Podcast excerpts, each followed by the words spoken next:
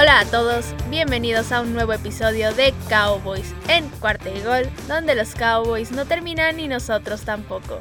Mi nombre es Mariana Huerta y me pueden encontrar en Twitter en arroba Queen Cowboys y en arroba cuarta gol Cowboys. ¿Cómo están? Al fin, por fin, ya estamos en semana de NFL. Ya hay partido esta semana, digo, es el partido del Hall of Fame, obviamente no tiene ninguna repercusión, pero ya vamos a poder ver fútbol americano, vamos a poder ver a los Cowboys en específico y en un partido muy especial porque este partido es donde inducen a los jugadores al Salón de la Fama oficialmente y pues sí hay jugadores de los Cowboys, entonces va a ser un partido bastante bonito desde mi punto de vista, o así espero que sea. Pero pues como justo ya se está acercando la temporada, tenemos muchas cosas de qué hablar, entonces vamos a empezar con las noticias rápidas. Y la primera de ellas es que el equipo firmó a dos hombres para la defensiva secundaria la semana pasada. El primero de ellos fue el cornerback Kyron Brown y el contrato es por dos años. Él lleva dos años en la liga justamente y proviene de los Jets. Y lo más lógico es que el equipo lo trajo para cubrir el hueco que dejó Rashard Robinson después de que lo cortaran. Y lo que me sorprende a mí aquí es que el contrato sea por dos años. No es como que sea un jugadorazo, pero por alguna razón el equipo lo trajo y esperemos que esa razón se dé a notar en el training camp, porque si no yo creo que no va a formar parte del roster final o tal vez sea el cornerback número 4 en esa lista o termine formando nada más parte del practice squad. Y el segundo hombre que firmó el equipo fue el safety Malik Hooker. Y a mí esta sí me parece una gran adición porque él fue seleccionado por los Colts en la primera ronda del draft de 2017. Entonces el talento claramente sí lo tiene. Lo malo es que él ha batallado con lesiones y de hecho él ahorita viene de una ruptura de tendón de Aquiles. Pero sí pasó todas las pruebas físicas que le hicieron los Cowboys. Entonces hay que confiar en eso y en que regrese al nivel que mostró para ser un jugador de primera ronda. Ahora, pasándonos a las noticias del training camp, la primera de ellas es que Dak Prescott salió lesionado en un entrenamiento la semana anterior por una contractura en el hombro derecho, que es justo el brazo con el que lanza, pero después de las evaluaciones médicas se llegó a la conclusión de que solamente va a necesitar descanso y rehabilitación algunos días, por lo que él ha estado entrenando, pero no ha estado lanzando ningún balón. Y los planes de hecho siguen siendo como estaban, porque Mike McCarthy declaró que Dak va a seguir jugando lo que se esperaba en pretemporada y solamente es cuidarlo estos días para que se cure por completo y no empeore. Y qué bueno, porque yo ya estaba viendo en un montón de medios, en un montón de lugares, sobre todo en Twitter, que estaban haciendo una telenovela y ya Dak Prescott fuera las primeras semanas y no sé qué. Y no, realmente no fue una lesión grave, simplemente lo están cuidando y me parece lo más sensato del mundo, dado que es tu coreback titular y viene de una lesión fuerte, aunque no sea en el brazo o en el hombro, viene de una lesión fuerte y sí lo tienes que cuidar para que esté completamente sano y esté completamente seguro en aquella semana 1. Entonces me parece completamente coherente que le estén dando este descanso y se me hace completamente ilógico que hagan una telenovela y que lo hagan enorme cuando realmente no lo es. Pero bueno, sobre este tema también, de hecho, el equipo ya dio a conocer que Dak no va a jugar en el partido del jueves del Hall of Fame. Esto es igual de una medida de precaución completamente lógico y no es como que le vamos a estar exigiendo a Dak Prescott que en un partido de pretemporada esté lanzando para 450 yardas. Ahora, en otras noticias, el liniero ofensivo Isaac Alarcón ya no va a jugar de tackle, de hecho ahorita ya está entrenando por completo de guardia. Y justo en esta posición hay menos jugadores y por ende para él hay menos competencia. Es mucho más probable que incluso consiga un lugar en el equipo. Vamos a verlo seguramente jugar en los partidos de pretemporada. Y lo bueno es que ha estado sorprendiendo a Mike McCarthy. Y si lo sigue sorprendiendo a él y a su staff de cocheo, es muy probable que lo terminen conservando para ese roster final de 53 jugadores. No creo para nada que logre ser titular ahorita. ¿Por qué? Porque pues está Zach Martin en esa posición.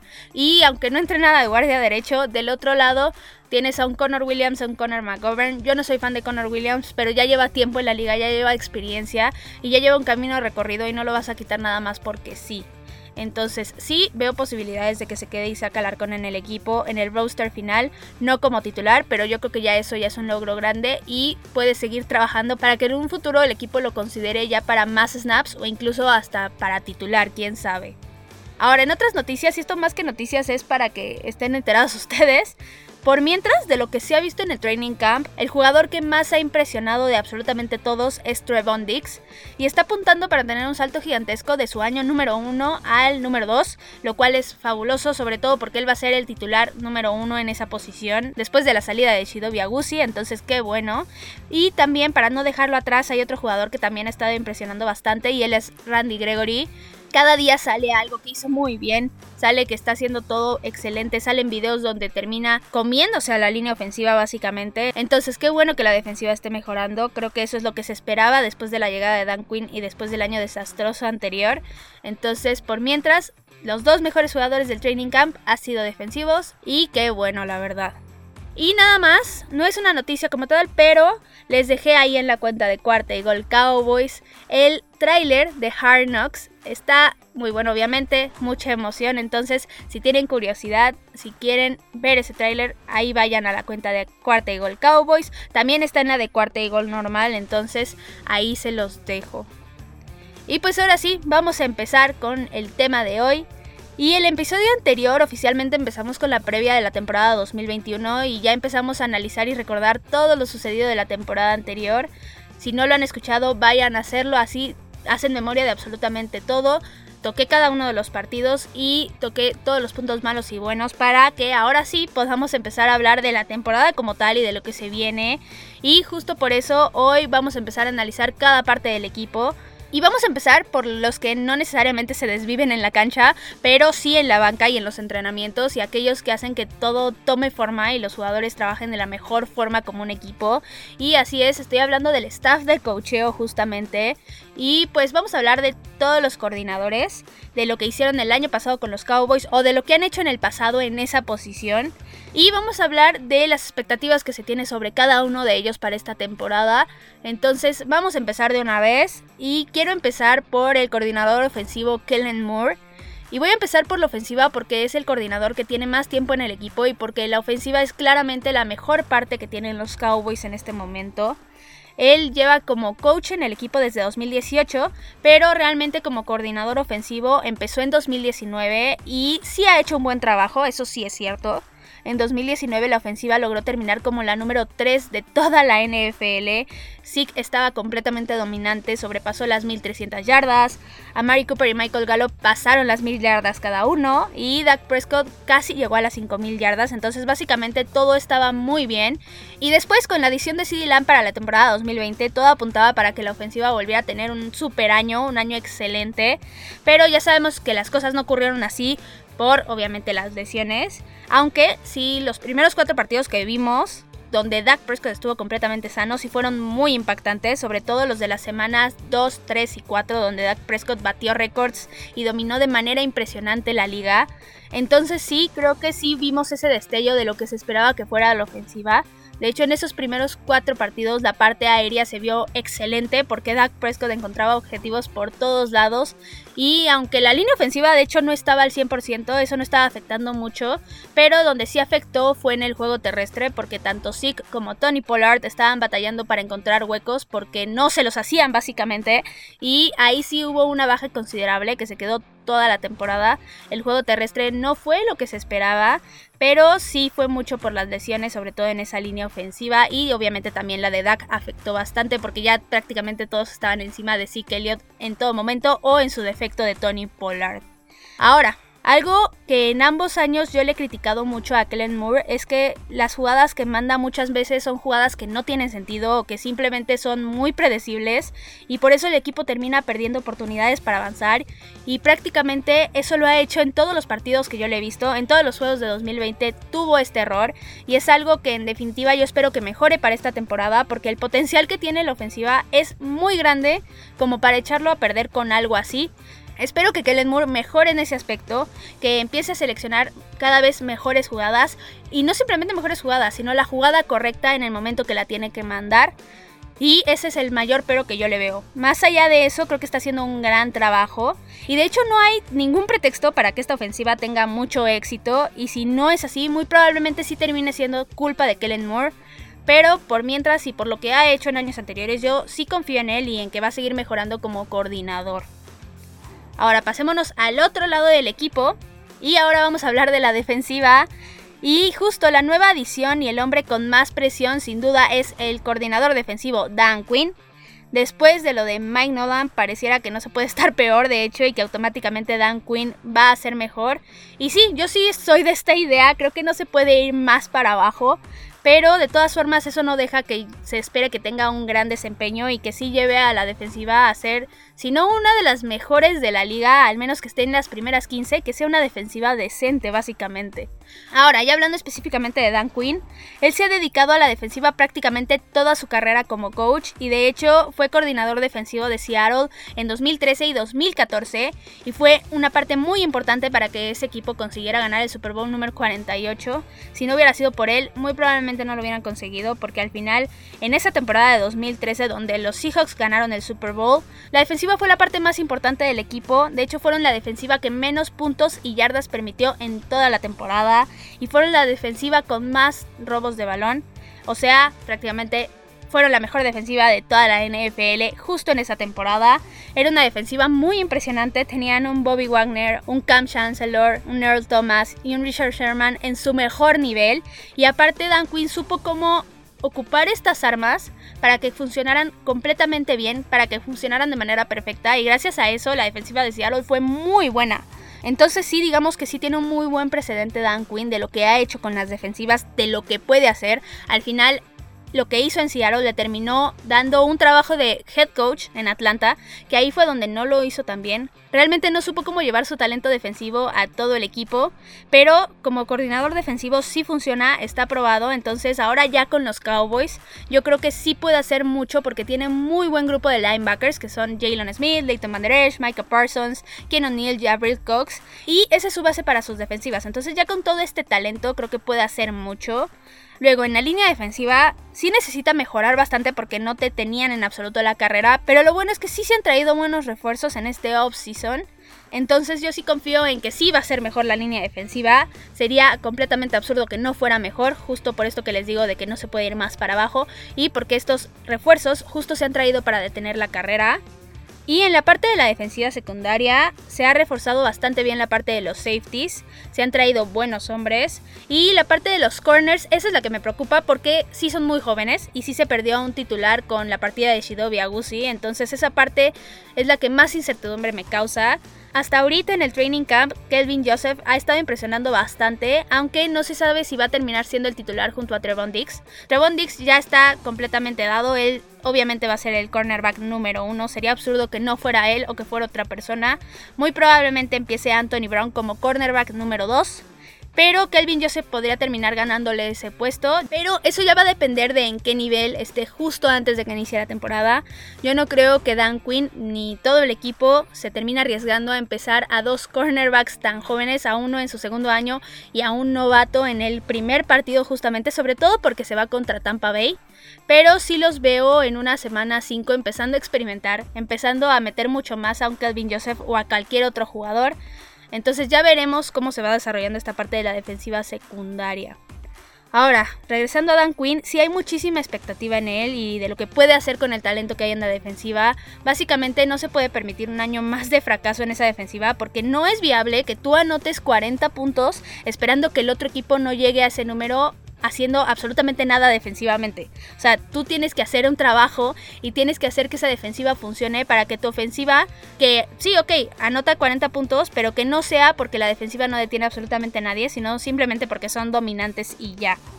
Ahora, si Dan Quinn logra llevar esta defensiva a un nivel decente, definitivamente hay muchísimo chance de ganar la división y de ser un equipo competitivo en la postemporada, sin duda alguna. Eso prácticamente ya está dado. La ofensiva es muy poderosa como para que una defensiva decente no sea suficiente. Entonces, con que Dan Quinn lleve a la defensiva en esta primera temporada a ese nivel, yo lo veo como un éxito y como una gran adición al equipo. Ahora, pasándonos a la última parte, vamos a hablar de los equipos especiales. Y definitivamente el que sí sorprendió en 2020 haciendo un gran trabajo fue John Facel. Los Cowboys prácticamente no tenían unos equipos especiales fuertes, eran bastante malos de hecho, y logró llevarlos a ser de los mejores de la liga en absolutamente todos los aspectos. Regresando, las patadas estuvieron arriba de las 20-25 yardas dependiendo del caso en prácticamente todos los regresos. Defendiendo los regresos de patada generaron muy buenas tacleadas, incluso generaron pérdidas de balón en jugadas grandes. Y en la parte de los goles de campo no lograron nada impresionante como tal, pero Greg Surlin sí fue muy certero y supo responder en los momentos importantes. Y en pocas palabras, John Facel ha hecho un trabajo muy bueno en absolutamente todas las partes. Yo no tengo nada que criticarle básicamente, solamente pedirle que siga haciendo lo que está haciendo y que logre que el equipo mejore a pesar de que ya están en un buen nivel. El objetivo siempre va a ser obviamente que lleves a tu parte del equipo a que sea la mejor de la NFL. Entonces que siga trabajando así, que siga haciendo que Tony Pollard, por ejemplo, que yo no pensaba que era un buen regresador, que siga mejorando, porque realmente lo que hizo en este año fue muy bueno. Entonces si lo sigue llevando a un nivel mucho mejor, yo no le voy a poner ningún pero y que siga haciendo lo que está haciendo. Y ahora sí vamos a pasarnos a la última persona, a la más importante de hecho, y sí vamos a hablar de el head coach Mike McCarthy y a diferencia del año pasado que prácticamente no se podía exigir mucho por las condiciones extraordinarias del COVID, este año sí hay una gran presión para que Mike McCarthy empiece a dar resultados y tiene que empezar por hacer ganar a los Cowboys la división, básicamente. La temporada pasada sí tuvo varios errores con decisiones que tomó en la presión del partido, como por ejemplo cuando decidió hacer ese disque engaño en el partido de Thanksgiving en una cuarta oportunidad y kilómetros básicamente. Entonces eso es algo que sí debe de corregir definitivamente, porque esas decisiones sí terminan afectando y pueden costar una victoria. En ese caso no es como que costara como tal, pero sí fue una decisión que influyó mucho en el resultado. Entonces eso sí es algo que sí se lo puede reprochar porque eso no tenía nada que ver con las lesiones y con lo que terminó pasando del COVID. Entonces ese es el único punto que básicamente yo le podría decir que puede mejorar. Básicamente por las circunstancias de la temporada pasada es muy difícil calificar y juzgar la actuación de Mike McCarthy por sí sola. Hubo tanta lesión que se me hace injusto decir que el desempeño malo del equipo es su culpa porque con el equipo lleno de huecos es extremadamente difícil de trabajar. Básicamente cuando tienes que trabajar con cuatro corebacks diferentes, con una combinación de una línea ofensiva diferente cada partido, es muy muy difícil que puedas dar los resultados. Entonces el resultado de la temporada anterior yo no creo que sea culpa de Mike McCarthy y de nadie básicamente, porque las lesiones es algo fortuito, es algo que no sabes cuándo va a pasar. Entonces no es culpa de absolutamente nadie, ya pasó ese año, ya se pasó por ese hoyo tan grande. Y justo este año sí es muy importante para ver si realmente ahora sí Mike McCarthy está haciendo un trabajo bueno o no. Y para ver básicamente si su sistema o lo que sea que esté implementando en los Cowboys está funcionando, si realmente sabe cómo manejar absolutamente todas las partes del equipo y que funcionen bien como un conjunto. Y justo por esta razón, para mí las expectativas que hay sobre él es que sí o sí gane la división.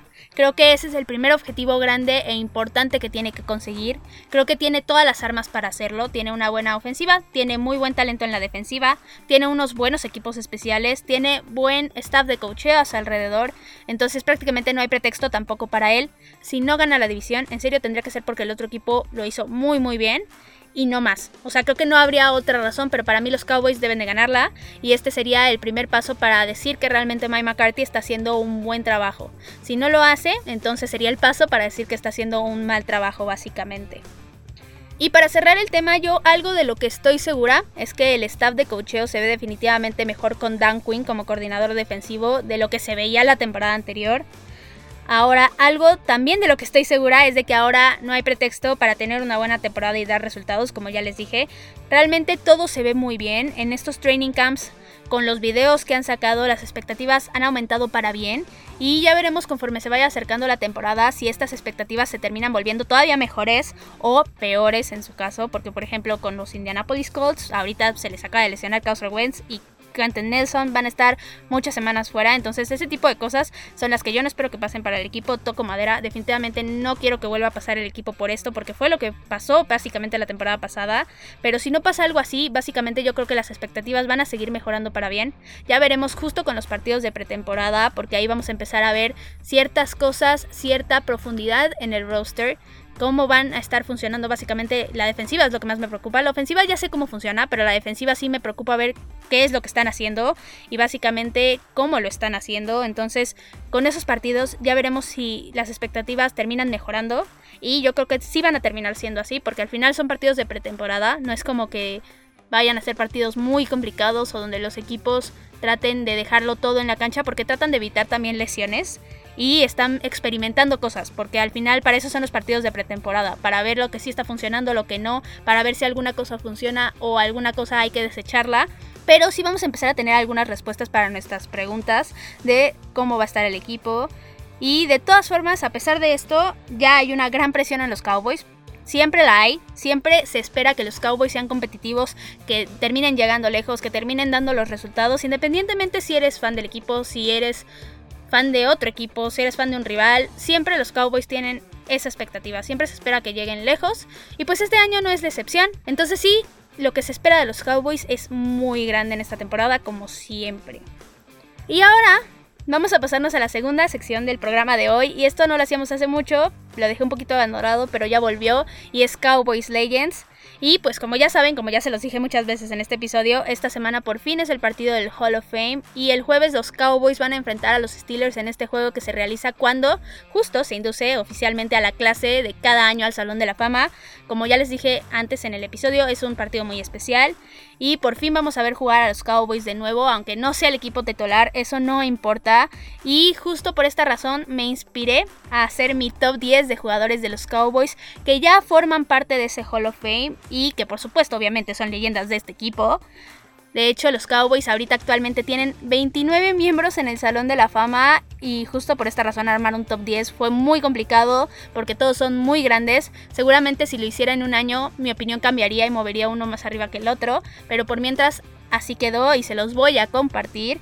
Y en el número 10 tengo al corredor Tony Dorset, él es un super corredor, ganó el Heisman, campeón del Super Bowl, All Pro, Pro Bowl y es dueño del acarreo más largo en la historia de la liga por 99 yardas, que Derrick Henry ya se lo empató impresionantemente. Yo no esperaba que esto pasara en muchos años, la verdad, porque es una marca muy impresionante y muy difícil de realizar. O sea, realmente necesitas estar en una situación muy comprometida en la ofensiva para que puedas correr 99 yardas. Sigue siendo un récord de Tony Dorset al final de cuentas. Y pues por eso yo lo tengo en mi número 10. Ahora en el número 9 tengo a Larry Allen, al liniero ofensivo. Y yo siempre voy defendiendo a los linieros ofensivos, ustedes ya lo saben. Y por obvias razones, yo no podía dejarlo fuera de esta lista y es uno de mis jugadores favoritos en la historia de los Cowboys. Él era dominante por completo en su posición y es uno de los mejores linieros ofensivos de la historia. Realmente hay muy pocos o han habido muy pocos como él. Entonces por eso él está en mi posición número 9. Ahora, en el número 8 tengo a Bob Hayes. Y pues no podía dejar fuera a un campeón olímpico y un campeón del Super Bowl. O sea, con eso les digo básicamente todo y la razón por la cual está en el Salón de la Fama. Él es un atleta superdotado y de hecho ya lo había dicho antes en otro programa. Es uno de los mejores atletas en la historia del deporte estadounidense, sin duda alguna. De absolutamente todos los deportes, él está ahí, realmente dio resultados muy impresionantes en dos áreas completamente distintas y logró alcanzar la gloria tanto en los Olímpicos como en la NFL, entonces no hay más que decir y por eso él está en mi posición número 8. Luego pasándonos a la posición número 7, tengo a un super defensivo y tengo a Randy White. Él es grande entre los grandes y era imposible que yo lo dejara fuera de este top. Era muy impresionante también. Ver videos de él realmente inspiran y por eso está en mi posición número 7. Luego, en la posición número 6 tengo al receptor Michael Irving, igual un super receptor, legendario 88, ganador tres veces del Super Bowl, actualmente súper involucrado también con los Cowboys, una gran personalidad de hecho, rebelde en sus tiempos de jugador, pero al final logró darle la vuelta y dejar una huella bastante positiva en el equipo y eso es lo que cuenta y realmente ahorita ya es una persona muy admirable, al menos por mí yo lo admiro bastante, y es un jugador que es mucho ejemplo para todos los demás que ahorita están en el equipo o que planean estar en la NFL básicamente. Entonces por eso Michael Irving está en mi puesto número 6. Luego, pasándonos a la mitad de la tabla, en el número 5 tengo a Bob Lilly, y justo su apodo es Mr. Cowboy y él es el mejor tackle defensivo que ha estado en el equipo sin duda alguna. También es uno de los mejores de la historia, sin dudarlo. Y hasta, de hecho, hay un día que los Cowboys lo celebran por él. Es prácticamente el día de Bob Lilly, el día de Mr. Cowboy. Y eso es por ser el primer miembro de los Dallas Cowboys, de ser parte de su Ring of Honor. Entonces, prácticamente por esto hay un día especial para él. Y no es para menos, era un jugadorazo y por eso está en puesto número 5. Luego acercándonos más a la cima, en el número 4 tengo a Troy Aikman, también tres veces ganador del Super Bowl, uno de los mejores corebacks de la historia, el segundo desde mi punto de vista coreback de la historia del equipo, era un fuera de serie, tenía un equipazo en su momento, supo cómo manejarlo y pues no podía dejarlo fuera. Realmente es uno de mis jugadores favoritos también, entonces por eso está Trey Aikman en el número 4. Luego ya entramos al top 3 y en el número 3 tengo a Tom Landry, el mejor entrenador que ha pasado por el equipo, sin dudarlo, y uno de los mejores entrenadores de la historia del deporte. Era impresionante lo que hacía el legendario del sombrero. No podía estar más abajo que esto. Realmente dudé mucho en si ponerlo de número 1, 2 o 3. Me costó mucho trabajo, pero ahí está. Realmente es uno de los grandes del equipo, de la NFL en general, y por eso está en el número 3 en mi top. Luego, de número 2 de Runner Up, básicamente, puse a Roger Staubach el Capitán América, Captain Comeback, o sea, N cantidad de apodos, el creador del Ave María. Una leyenda, o sea, una leyenda de la NFL, no solo del equipo, de toda la NFL. Para mí es el mejor coreback de la historia del equipo, sin dudarlo, uno de los mejores en la historia de la NFL. Él ganó dos Super Bowls, aparte, de hecho, fue parte del ejército y por eso su carrera no fue tan larga. Si no hubiera estado en el ejército, probablemente tal vez hubiera ganado más, quién sabe. Pero pues este hombre hizo de todo. Básicamente yo lo admiro muchísimo, soy súper, súper fan, la verdad. Y no podía estar ni más abajo y pues más arriba tampoco porque justo pasándonos al número uno tengo a Emmitt Smith. Él es el líder corredor en yardas en toda la historia de la NFL y prácticamente con eso ya les digo todo. No ha habido un corredor más dominante que él.